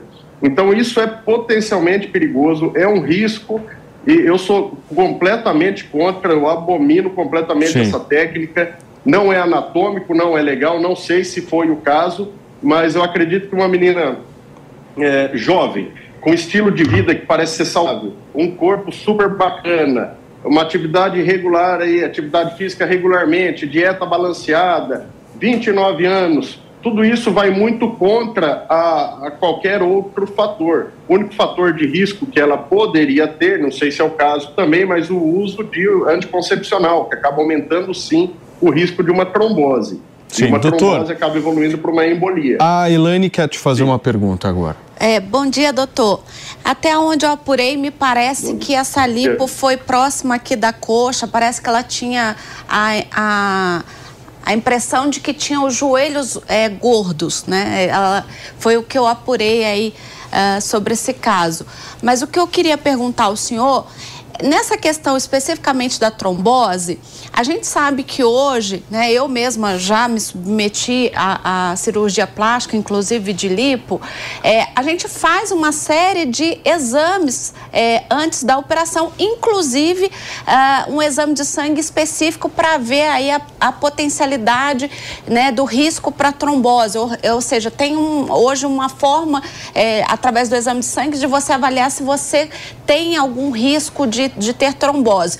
Um outro aspecto que eu sei, porque meu médico me disse isso antes da operação, é que é, o ideal é que a operação de lipoaspiração, qualquer, qualquer operação estética e não estética, que ela não ultrapasse, parece que seis horas de operação, justamente para que você não mantenha o paciente numa única posição e isso possa impedir a circulação do sangue e gerar aí o fator da trombose. Então, eu queria entender uh, do senhor, com tantas coisas que eh, a medicina já evoluiu com relação a esse risco da trombose, por que, que tanta gente ainda morre em decorrência disso após cirurgias plásticas? Helene, ótima pergunta. E o índice de mortalidade de em procedimento em cirurgia plástica realizada por cirurgião plástico é absolutamente pequeno. Então é um caso que a gente operada por um cirurgião plástico, um caso em, por ano, um milhão e meio de pacientes são submetidos à cirurgia plástica no Brasil. Então, caso completamente isolado, com certeza absoluta, pelo pelo hospital que ela estava é, que ela foi operada, com certeza todos os, os parâmetros preventivos de trombose com certeza foram realizados. Aquecimento, uma, um aquecimento na maca, na, na maca operatória, na, cama, na mesa cirúrgica, aquecendo o paciente, usa aquelas meias antitrombose, é, utiliza aquelas botas massageadoras, com certeza tudo isso aí foi realizado. Por isso, eu acredito mais em uma, em uma lipoenxertia, talvez, membros em que a, a gente acaba tendo uma, uma, um maior risco aí, vamos falar, em relatose venosa profunda, que é uma obstrução de uma veia, esse trombo, esse, essa obstrução acaba subindo e vai lá para o pulmão. Pode ter sido isso, pela manipulação, pelo trauma em membros inferiores, pode ser por uma, por uma, uma enxertia de gordura, então tirou a gordura de onde estava sobrando, enxertou ali para torcer é, abaixo do joelho, na panturrilha, que é um procedimento que é bastante realizado. Eu não eu, eu não, não indico, mas então é uma série de em relação aos exames laboratoriais que você comentou. Rapidamente, doutor, por favor. Muito, muitas vezes o coagulograma, os, os exames preparatórios, a gente tem alguma alteração de fator de coagulação, que são exames extremamente específicos e que não alteram o coagulograma. E isso pode ter sido uma das causas Sim. Doutor Tribulato, muito obrigado, viu, pela sua participação aqui no Morning Show desta quarta-feira. O doutor Tribulato tentando explicar um pouquinho pra gente sobre essa morte, essa triste morte de uma moça tão bonita assim, Sim. por conta de uma operação. Miriam Spritzer, só para a gente terminar esse assunto, uma dúvida que surge a respeito disso é: quem está impondo este modelo de beleza para essas meninas? Olha, essa é uma excelente dúvida e é um excelente comentário, porque na verdade é uma é, essa pressão. Hoje em dia a gente fala muito sobre body positive, né? Que é essa, essa ideia de que todos os corpos são bonitos e tal, e já faz alguns anos que estão fazendo campanhas em relação a isso. Mas eu acho que as pessoas colocam em si mesmas essas próprias metas inatingíveis. É, a gente conhece muitos casos de pessoas que vão ali e querem ficar igual a um filtro do Instagram, isso é impossível, né? As fotos em revistas são é, editadas, nos filmes também a gente vê muito filtro, muita edição. Então, eu acho que tem, claro, uma questão histórica aí de anos e anos e anos de tipos de corpos e tipos de imagens que devem ser atingidas, mas eu acho que também hoje em dia é muito do próprio indivíduo que quer estar tá ali e quer se expor. No caso, ela é uma bailarina, ela tá. O, o, negócio dela, no caso, era muito de expor o corpo, de expor a imagem dela, e ela vai se comparando com outras pessoas e acaba querendo ficar de uma forma que não é natural, que não existe, né? Então eu não sei o quanto que é realmente da mídia, que a culpa é externa, ou que a culpa é interna, que é da própria autoestima da pessoa, de saber se aceitar, aceitar o seu tipo de corpo do jeito que é. E vamos lá, né? Belezas são diferentes, tipos de corpos são diferentes, e não quer dizer que um é mais bonito do que o outro. Muito bem, gente, são 11 horas e 15 minutos. Eu volto aqui para a coletiva da Enel, porque está rolando aqui na cidade de São Paulo uma coletiva com o presidente da Enel e ele está afirmando que a energia elétrica dos 11 mil imóveis da capital paulista deve ser retomada ainda hoje. A gente vai acompanhar a fala do Max Xavier Lins, que é o presidente Isso da empresa não agora. Não caberia no bolso do consumidor no final do dia. Simplesmente não caberia. E ainda que nós tivéssemos dinheiro infinito, que houvesse dinheiro infinito, capacidade de pagamento infinita, que não é o caso, obrigado. Vou tirar daqui, senão cai. O transtorno de fazer isso rapidamente, numa megalópole, não é nem numa metrópole como São Paulo, uma megalópole como São Paulo, pararia, paralisaria tudo. Então isso tem que ser um programa, em primeiro lugar, que não pode ser aplicado indistintamente. Segundo lugar, tem que ser aplicado com muita prudência mediante critérios técnicos, densidade de carga, demográficos, ou seja, população por quilômetro quadrado, ou seja, uma, uma grande massa populacional. E terceiro, a presença do, do principal elemento agressor, que é a vegetação, em áreas onde você tem mais elementos arbóreos. Né? Então, são critérios técnicos, é, demográficos e ambientais para isso. Tá? Então, por isso tem que ser feito pontualmente, porque do contrário, né, isso pesaria no bolso uh, do consumidor final que paga a conta, sobretudo do de baixa renda, dos de menor renda. Seria inviável. Então, o que, que a gente tem que fazer? A gente tem que fazer as duas coisas. Quem é o principal elemento agressor, dado que a rede é aérea? Vegetação. Ora, se é vegetação e se o clima está ficando cada vez mais severo, eu quero recordar aqui a terça-feira de carnaval deste ano muito bem, gente. Daqui a pouquinho a gente volta a discutir e te atualizar sobre esse tema da energia elétrica aqui na cidade de São Paulo, mas antes eu já te trago informações a respeito da guerra entre Israel e o grupo terrorista Hamas e a informação vem do Catar, do governo do Catar, porque segundo o próprio governo, ele está negociando, uh, ele está mediando algumas negociações entre Israel e o Hamas para a libertação de 10 a 15 reféns em troca de um cessar-fogo de um ou dois dias. Então a informação que eu te trago aqui é a seguinte: o governo do Catar entrou na história para libertar 10 a 15 reféns mediante a um ou dois dias de pausa dos bombardeios. Essa informação está confirmada, inclusive, pelo governo do Catar. Há, inclusive, uma coordenação aí com os Estados Unidos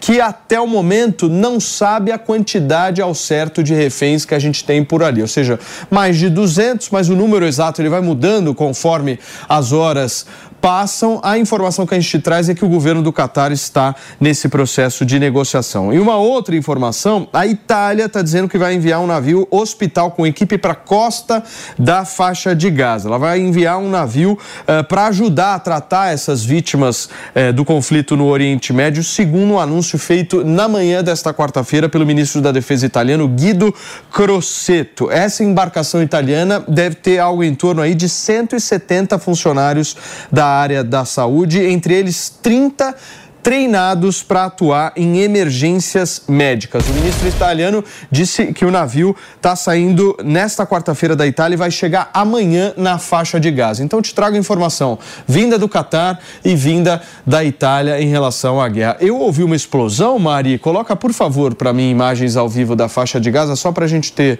uma ideia do que está acontecendo por lá. A gente viu nesta quarta-feira muita fumaça, uma quantidade significativa. Não dá nem para ver a imagem. Para você que está no rádio a gente nem consegue ver ver imagem de tanta fumaça que tem. Virou é, tempestade de areia, quase um negócio desse, não parece? Uma tempestade de areia? Impressionante. impressionante as imagens. São 11 horas e 23 minutos. Lá a gente tem uh, em Israel 4 horas e 23 minutos. E para continuar a repercutir a guerra, a gente vai receber agora o Augusto Lerner, especialista em Oriente Médio, que mais uma vez aceitou estar tá com a gente. Augusto, você me ouve bem? Bem-vindo. Bom dia, Paulo. Escuto bem, estou à disposição. Escuta, eu trouxe essa informação vinda do governo do Catar. Como é que você vê essa mediação por parte do governo do Catar e por que apenas 15 reféns? É, essa, essa confirmação, essa notícia que vem de Doha, capital do Catar, vai ao encontro já do que o presidente dos Estados Unidos, Joe Biden, em uma ligação para o primeiro-ministro de Israel, Benjamin Netanyahu, já tinha noticiado ontem, inclusive o presidente dos Estados Unidos também tinha ratificado essa informação, que estava negociando, tinha solicitado para o primeiro-ministro israelense um cessar-fogo de dois, três a quatro dias. E a informação que vem de agora do Catar, o Catar é um país chave, é, que tem relações diplomáticas tanto com os Estados Unidos, Irã, com o Hamas, então ele consegue fazer essas negociações com várias partes nesse xadrez é, geopolítico na guerra entre Israel e Hamas, isso é muito importante ressaltar, e a gente vê com, boas, com, boas, com bons olhos essa possibilidade de uma libertação de 10 a 15 reféns, provavelmente serão reféns com dupla cidadania, a israelense mais alguma, eu acredito com a minha experiência na questão do Oriente Médio, no, sobre o Hamas e Israel, a, a libertação de só cidadãos é, israelenses e não com dupla cidadania é uma questão mais difícil, mas acredito que agora, nesse primeiro momento, se isso vier a se concretizar, a gente nunca sabe, a gente sabe que as negociações estão em curso, mais para as negociações é, chegarem a, uma, a um final feliz, é, é um tempo ainda que demora, Israel precisa aceitar um cessar-fogo, os Estados Unidos precisam negociar com o Catar, que tem boas relações, inclusive a principal base da, do, do, do exército norte-americano está no Catar, no Oriente Médio. Então a gente fica com uma expectativa alta desse cessar-fogo de dois a três dias e com uma soltura de 10 a 15 é, israelenses sequestrados e de outras cidadanias também. Muitas negociações estão acontecendo, como o Augusto bem mencionou aqui para a gente. Agora, é importante a gente começar a ver esse processo de acordos, né, Maninho? Exato. E eu acho eu bem importante. Queria fazer uma pergunta para o Augusto sobre a situação política interna em Israel, porque a gente viu ao longo do fim de semana, das últimas semanas, uma pressão grande das famílias que têm é, familiares reféns é, dos terroristas, fazendo uma pressão sobre o governo, justamente para que tenha uma atitude mais concreta de resgate dos reféns. Isso pode acabar colaborando para que Israel aceite um acordo como, como proposto pelo Catar, na sua visão? É, obrigado pela pergunta, Maninho. É, essa é uma questão muito importante, que não é de hoje, já vem desde que, que aconteceu o ataque, há um mês e um dia atrás, no dia 7 de outubro, uma pressão é, grande da família dos sequestrados em Israel, principalmente. É, é, o, o primeiro-ministro Netanyahu também foi uma infelicidade dele, a meu ver. Demorou muito para se encontrar com as famílias, reuniu somente há 10, 12 dias aproximadamente atrás, e as famílias é, solicitavam é, uma troca imediata dos, dos, dos, dos prisioneiros, dos terroristas presos em Israel, pela libertação dos sequestrados civis é, israelenses na faixa de Gaza. A situação política do primeiro-ministro israelense ela já não vinha nada bem, se a gente for pensar no, no, no pré-guerra, a questão da reforma jurídica em Israel já vinha dividindo a sociedade israelense, uns favoráveis e outros contrários. Agora a posição ainda mais, depois desse ataque do Hamas no dia 7, ficou ainda mais difícil e ainda mais abalada para o primeiro-ministro, ainda mais no que diz respeito à questão dos sequestrados, mais de 250, são as informações que vêm de Israel, é, as informações exatas, e a pressão é, para a devolução do, dos israelenses é cada vez maior, das famílias, dos parentes, fazendo manifestações, passeatas é, por Tel Aviv. Vale lembrar que em 2011, Israel, também através do primeiro-ministro Benjamin Netanyahu, que era primeiro-ministro naquela na época também, fez uma troca com o Hamas de mais de 1.100 é, terroristas presos em prisões israelenses, inclusive o atual líder do Hamas na faixa de Gaza, Simuar, é, por um soldado israelense que foi sequestrado em 2005, 2006, é, na fronteira da faixa de Gaza, Gilad Shalit, uma, Gilad Shalit, desculpa, é uma história já bem conhecida. Então, é, trocaram um soldado por mais de 1.100, a gente fica imaginando qual seria um cálculo agora para essa libertação de mais de 240 é, sequestrados. E a gente vê com, com esperanças, mas também com, com preocupações também essa questão. Mas a, o, o primeiro-ministro está muito pressionado, sim, e não só nessa frente da questão dos sequestrados, mas em outras também. Muito bem, gente. Agora sim a gente vai com informações das últimas 24 horas dessa guerra. O bombardeio implacável de Israel ao território palestino continua. Durante a noite de ontem, as chamas tomaram conta do céu da cidade de Gaza. Enquanto a guerra entra em seu segundo mês, tanques israelenses foram vistos na fronteira Gaza-Israel, na cidade de Sderot. Uma cortina de fumaça também tomou conta da região na manhã desta quarta-feira. As forças de defesa de Israel anunciaram terem matado um dos chefes de desenvolvimento de armas do Hamas, Mossem Abu Zina, nesta quarta-feira. Novas imagens mostram o trabalho das tropas dentro da faixa de Gaza. As forças de defesa de Israel afirmaram que os soldados em solo direcionaram aeronaves para bombardeios contra estruturas terroristas na região. Um dos alvos bombardeados foi um grupo responsável pelo lançamento de foguetes contra Israel. O primeiro-ministro de Israel, Benjamin Netanyahu, afirmou que não haverá cessar-fogo com o Hamas, nem entrega de combustível na faixa de Gaza, se o grupo terrorista não libertar os reféns que mantém cativos no território palestino. O Comitê Internacional da Cruz Vermelha afirmou que um comboio de caminhões que levavam itens de ajuda humanitária ficou no meio do fogo cruzado na cidade de Gaza. A Cruz Vermelha afirmou que conseguiu fazer a entrega de itens ao hospital de Al-Shifa. Uma nova lista para que estrangeiros deixem a faixa de Gaza foi divulgada nesta quarta-feira pelas autoridades. Mais uma vez, o grupo de 34 brasileiros ficou de fora. Esta é a sexta lista com nomes de estrangeiros. Nessa nova relação, 601 pessoas foram autorizadas a deixar a região. O grupo de brasileiros que está em Gaza recebeu uma mensagem da embaixada afirmando que a saída do território deve acontecer amanhã. Quando forem autorizados a deixar o enclave, os brasileiros serão encaminhados para o Egito, onde devem embarcar em um avião da FAB com destino ao Brasil. Tá aí, gente, a reportagem da equipe de jornalismo da Jovem Pan nos atualizando um pouquinho dessas últimas 24 horas. Gente, vou pedir para nossa Mariana Vaz me colocar aqui imagens ao vivo ali da região da faixa de Gaza. Essa região é uma, uma região de um hospital.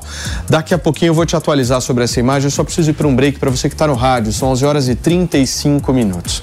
Há registros, gente, esses registros são ao vivo de bombardeios acontecendo muito próximos ao hospital, ali um dos hospitais da faixa de Gaza. A gente vem falando aqui no, no programa há bastante tempo da dificuldade que é para o exército de Israel conseguir chegar nos terroristas que estão nos túneis. E muitos desses túneis, esses 500, 600 quilômetros de túneis que existem ali na região da faixa de Gaza, são obviamente construídos embaixo de hospitais, justamente para dificultar o acesso e criar todo esse imbróglio que a gente está vendo.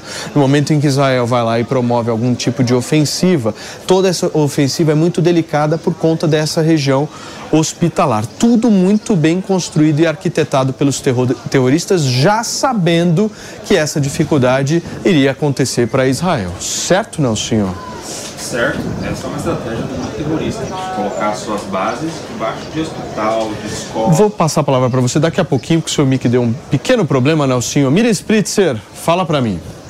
Sim, bom, esse é um dos grandes desafios dessa guerra, né? A gente tem essa situação em que o grupo Hamas se esconde em áreas de civis e não só áreas de civis, eles estão se escondendo em escolas, em parques de diversão. A gente viu esses dias mesmo, o, encontraram um lança-foguetes e um túnel perto de um parque de diversão, embaixo de hospitais. E é claro que vamos combinar, né, gente? É, a gente fala da, das, da, das fatalidades de guerra, casualidades de guerra. E Israel não tem intenção de atingir o civil palestino que está em Gaza mas é muito complicado tu conseguir retirar esse grupo terrorista no momento que eles se escondem em lugares extremamente, uh, vamos lá, né, extremamente importantes, como um hospital. Como é que tu vai conseguir tirar um grupo de terroristas que está escondido embaixo de um hospital, considerando ali que tem pacientes, médicos, enfermeiros, todos em cima, e não se deve, né, eh, atacar um hospital. Então, é uma situação muito impossível aí para o exército de Israel e também que quando eles vão entrar nesses túneis, além dos reféns que eles também têm que levar em consideração, que não pode simplesmente explodir tudo, é, eles põem a risco, desculpa, eles põem a risco a vida deles, Sim. dos próprios soldados. Então, a, a, incursão terrestre é uma opção que Israel tenta evitar ao máximo, exatamente para não colocar em risco seus soldados. Fala, né, senhor? Eu falaria exatamente isso. A Miriam está completa de razão. É uma, é uma estratégia do grupo terrorista, Paulinho, colocar o, as suas bases debaixo de hospitais, de escolas. E aí, cada vez que há um ataque de Israel contra, não o hospital, não contra os civis, mas contra a base terrorista do Hamas, que está próximo a esses polos civis, há automaticamente uma, uma reação de narrativa, que olha como estão atacando civis, olha como Israel é, é maldoso, olha como Israel não está respeitando as regras, enfim.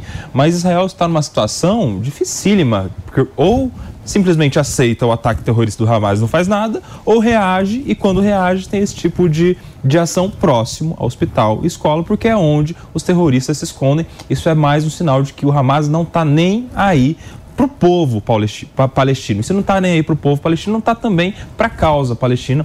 Eles, infelizmente, eles é, usam desses palestinos e da causa para promover terrorismo. Sim. O Miss, você tinha me pedido para fazer uma pergunta para o Augusto Lerner? Fica à vontade.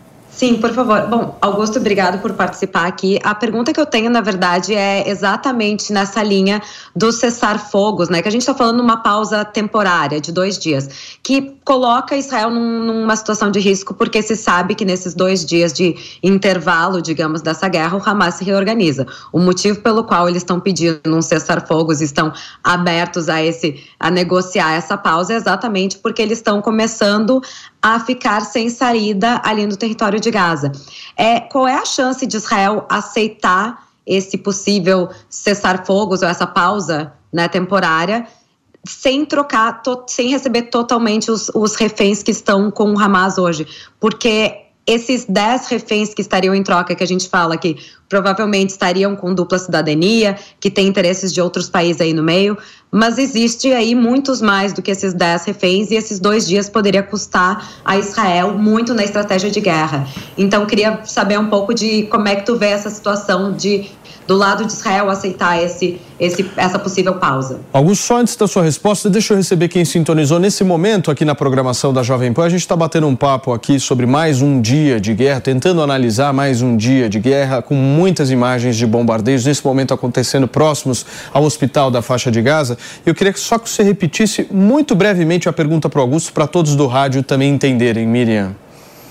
Bom, a minha pergunta é exatamente por esse momento de falar de um possível, de uma possível pausa, um possível cessar fogos de dois dias. Que a minha pergunta era qual é a chance de Israel aceitar isso, sabendo que pode comprometer a estratégia de, de guerra né, nesse momento, porque a gente sabe que o Hamas está querendo aceitar esse possível cessar-fogo, essa pausa de, de dois dias pelo menos, e trocar dez reféns em função disso, porque eles estão ficando sem saída. E qual é a chance do exército de Israel aceitar apenas 10 reféns em troca desses dois dias, que pode lhe custar muito na estratégia de guerra. Perfeito. Augusto. É, obrigado, Miriam, pela pergunta. É uma, é uma resposta que tem várias várias, várias, é uma pergunta que tem várias respostas, na verdade, a gente pode analisar por vários ângulos. Primeiro, no âmbito internacional, a pressão que Israel vem sofrendo é cada vez maior por um cessar-fogo de um, dois, três, quatro dias, que seja, quando a gente fala internacional, através principalmente da União, da União Europeia e dos Estados Unidos, aqueles países que mais apoiaram Israel depois do, do ataque do dia 7 de outubro. Esse é o primeiro ponto. Segundo ponto, a questão doméstica israelense. O primeiro-ministro Benjamin Netanyahu já disse que ele aceita um cessar-fogo com a devolução de todos os 240 reféns é, mantidos em cativeiro pelo Hamas.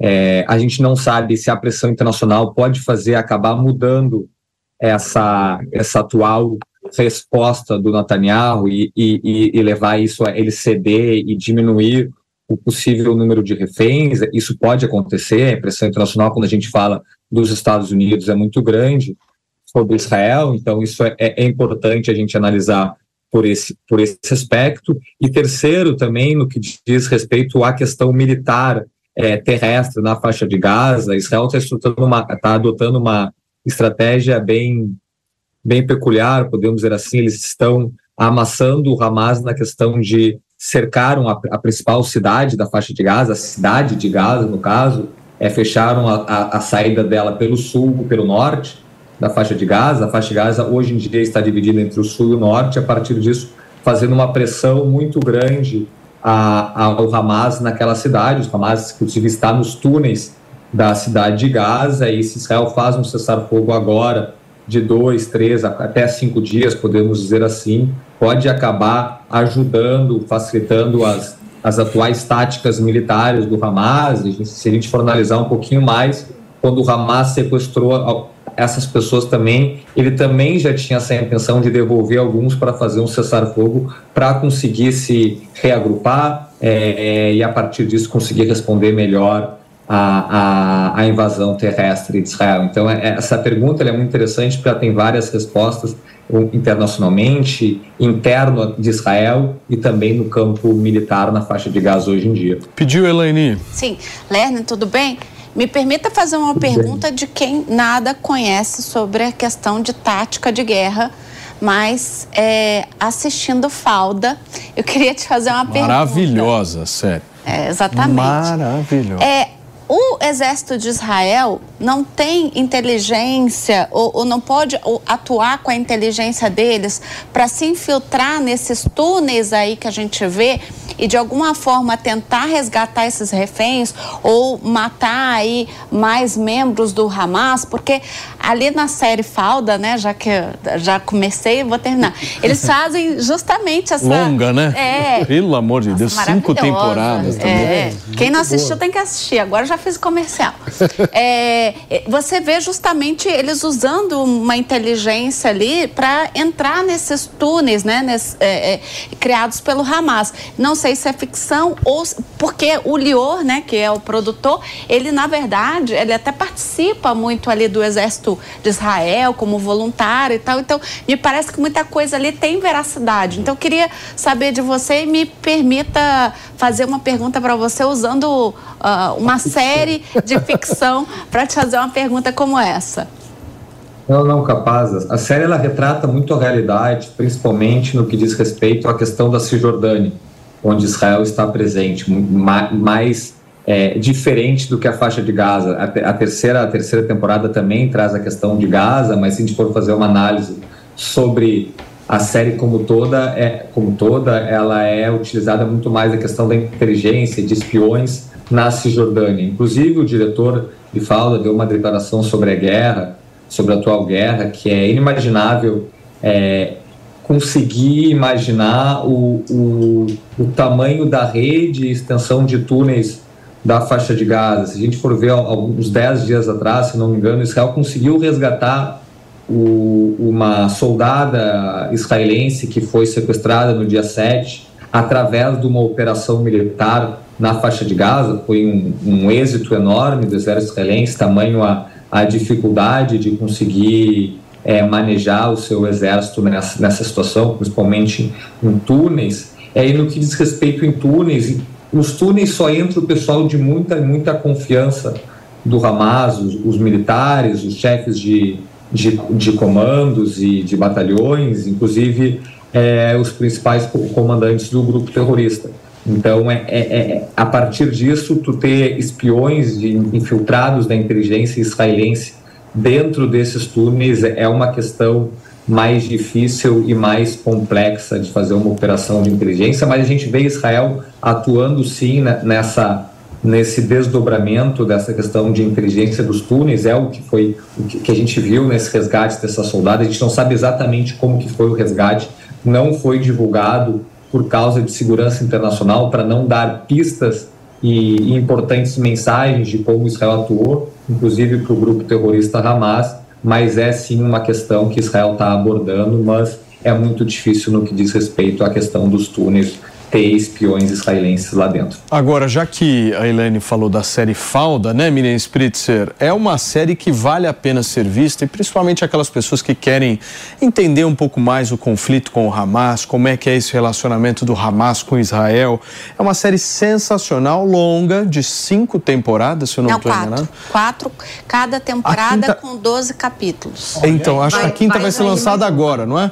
Isso, vai ter mais uma. Isso. A série ela é inspirada em fatos reais. Muitos dos casos que eles trazem são histórias inspiradas em situações que este grupo de inteligência específica, esse grupo de, de espiões, uh, de fato participou, né? O Lior Haas, ele tem essa experiência de guerra, o co-roteirista dele, que agora esqueci o nome, também tem. E uma coisa interessante, todo o elenco de Falda, que é uma série que ficou super popular no mundo inteiro, todo o elenco de Falda, de alguma forma, está hoje na, ajudando o exército israelense. E isso é super interessante ver também do comportamento do, do, da população de Israel, né? A gente viu logo nos primeiros dias, se vocês forem no perfil de cada um deles, inclusive no perfil oficial da série, eles estão super envolvidos. A Gal Gadot também, que é outra, que é a Mulher Maravilha, que é israelense, está super envolvida em, em trabalhos para tentar recuperar os reféns e trazer esse awareness, né? Esse, essa noção do aumento do antissemitismo, porque no caso ela está em Los Angeles, mas é interessante ver o engajamento deles com a própria causa, né? E no caso do elenco de Falda,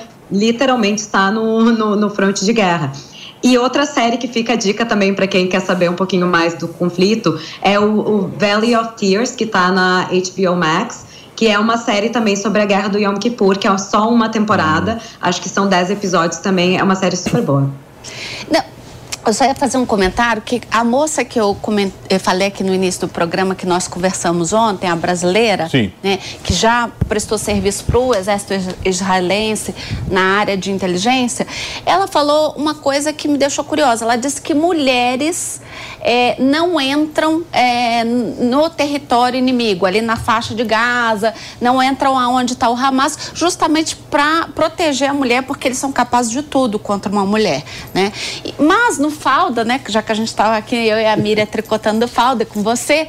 No Falda a gente vê a, aquela atriz entrando junto ali com os homens. É. Inclusive tem um episódio. Ah, não vou dar spoiler. É, não- Né? Mas eu Porque ela de fato O Paulo é. não chegou nesse, nesse episódio. Pô, não vou dar spoiler. Não, já Só pra- só pra não vou assistir mais. Não, não, não vou dar a spoiler. personagem, a personagem entra na Cisjordânia, em Ramallah. Ah, não tá. em Gaza. Não em Gaza, Então, tá. é, é, outra, inclusive, tem mulheres que trabalham nas- nos checkpoints de fronteira com, com a Cisjordânia, não necessariamente com a faixa de Gaza, mas realmente é uma coisa que para a mulher é extremamente perigoso. E é interessante, né, porque as mulheres servem no exército, a gente vê elas soldadas como todos os homens soldados ali e espiãs também. Sim, Sim. Gente, deixa eu me despedir aqui do Augusto Lerner. Augusto, obrigado, viu, meu amigo, pela sua participação aqui na programação da Jovem Pan, mais uma vez, sempre aceitando os nossos convites aqui. Valeu. Muito obrigado, Paulo. Boa tarde a todos. Valeu, um abração para você. Agora, gente, vamos voltar na questão da resolução diplomática ou não, da solução diplomática ou não. Vocês acham que existe alguma viabilidade nesse momento da gente ver algum tipo de solução diplomática? E qual seria? A gente viu uma tentativa importante essa semana pelo secretário norte-americano, né, o Antony Blinken, que foi inclusive até a Cisjordânia se encontrar com a autoridade eh, palestina, com Mahmoud Abbas, e também com o representante da Turquia, que são dois, dois entes estratégicos relevantes, né, na autoridade palestina. Total. Porque é a- a- naturalmente próximo da- dos interesses da faixa de Gaza, apesar de ser um outro território, apesar de não estar mais no poder da faixa de Gaza, desde que perdeu as eleições para o Hamas em 2006, 2007, se eu não me engano, não é isso? E também a Turquia, porque a Turquia apesar de integrar a OTAN, que é aliada dos Estados Unidos, é uma voz dissonante nesse bloco militar, porque ela tem um apoio muito mais forte para o lado da causa palestina e contra Israel, portanto. Então, os Estados Unidos têm feito um papel importante nesse primeiro passo de negociação, e inclusive com a participação também nas negociações com o Catar, que tem sido um importante mediador. Eu acredito que a participação americana nessa negociação é extremamente Agora, importante. político, seja no Brasil ou lá fora, faz as suas políticas, promove as suas ações baseadas em pesquisas eleitorais. certo? Claro. No ano que vem, nós teremos uma eleição disputadíssima nos Estados Unidos, ao que tudo indica, entre Trump e Biden novamente. Essa ação rápida do Biden de viajar para Israel tão rapidamente, ele foi muito ágil né, nessa, nessa viagem. Me chamou bastante, atenção que ele agiu claramente de acordo com o americano queria que um presidente da República ali agisse naquele momento. A minha pergunta para vocês é a seguinte: a gente pode dizer que o que define essa guerra são as pesquisas eleitorais americanas? E se o americano disser o seguinte: olha, Israel está pesando a mão, tem que ter um cessar-fogo.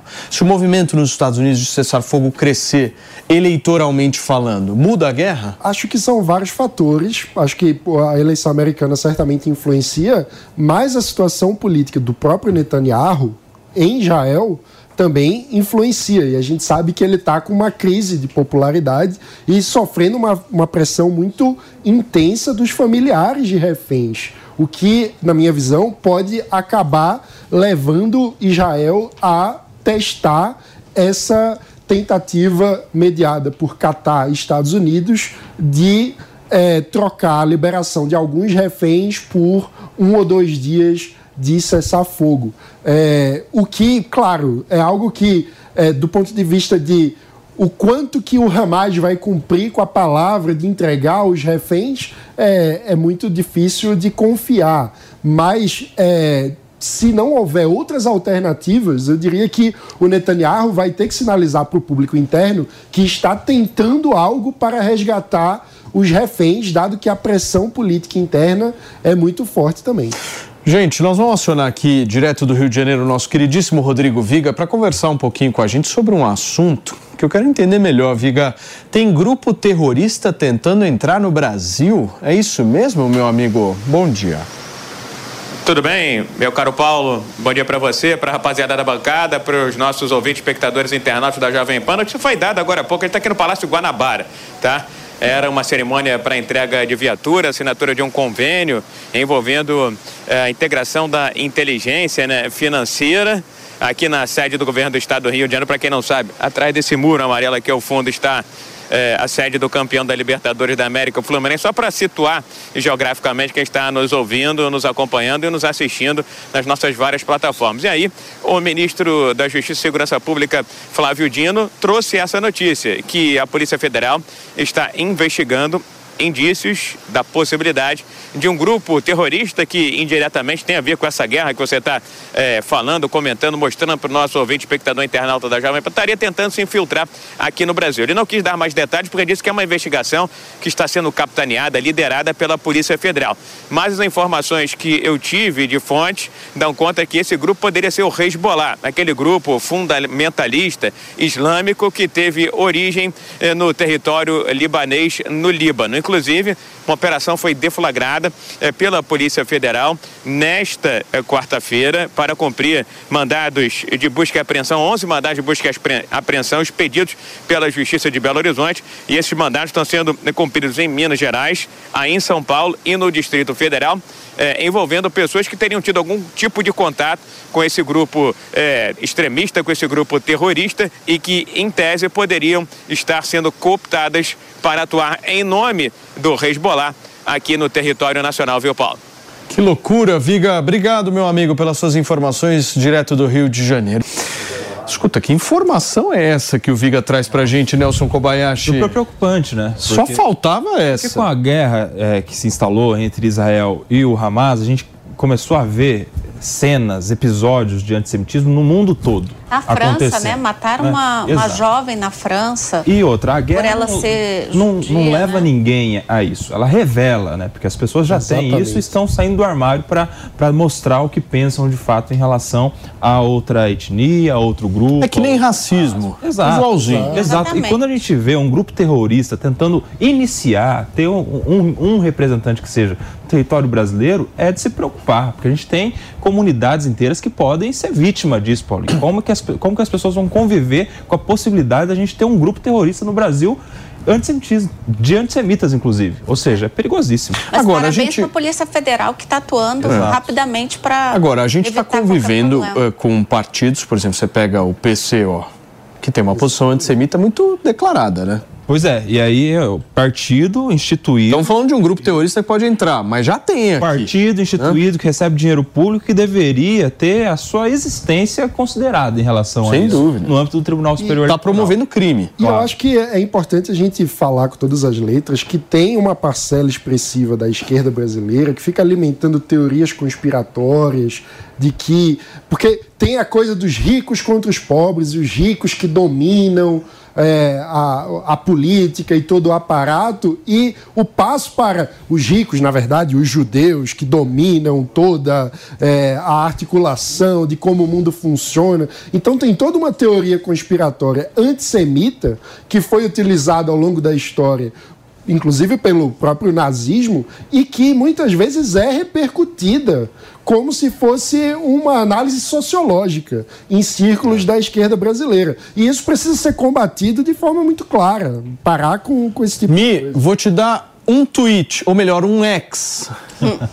É, eu- bom, então, para ser muito rápida, né, gente, é, pegando o ponto do Mano, é exatamente isso, né? E muitas das, das críticas a Israel são, de certa forma, críticas antissemitas, né? Então, a gente também tem que cuidar a crítica ao Estado de Israel sem ser uma visão antissemita. A esquerda faz muito isso. Muito das, dos pontos que eles trazem de certa forma, estão seguindo anti-Semitic tropes que a gente fala, né? Que são falas antissemitas.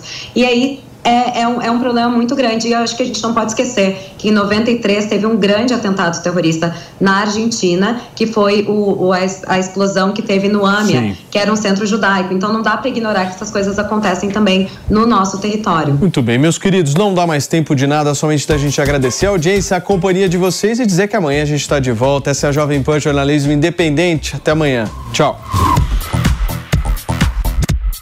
A opinião dos nossos comentaristas não reflete necessariamente a opinião do Grupo Jovem Pan de Comunicação. Realização Jovem Pan News.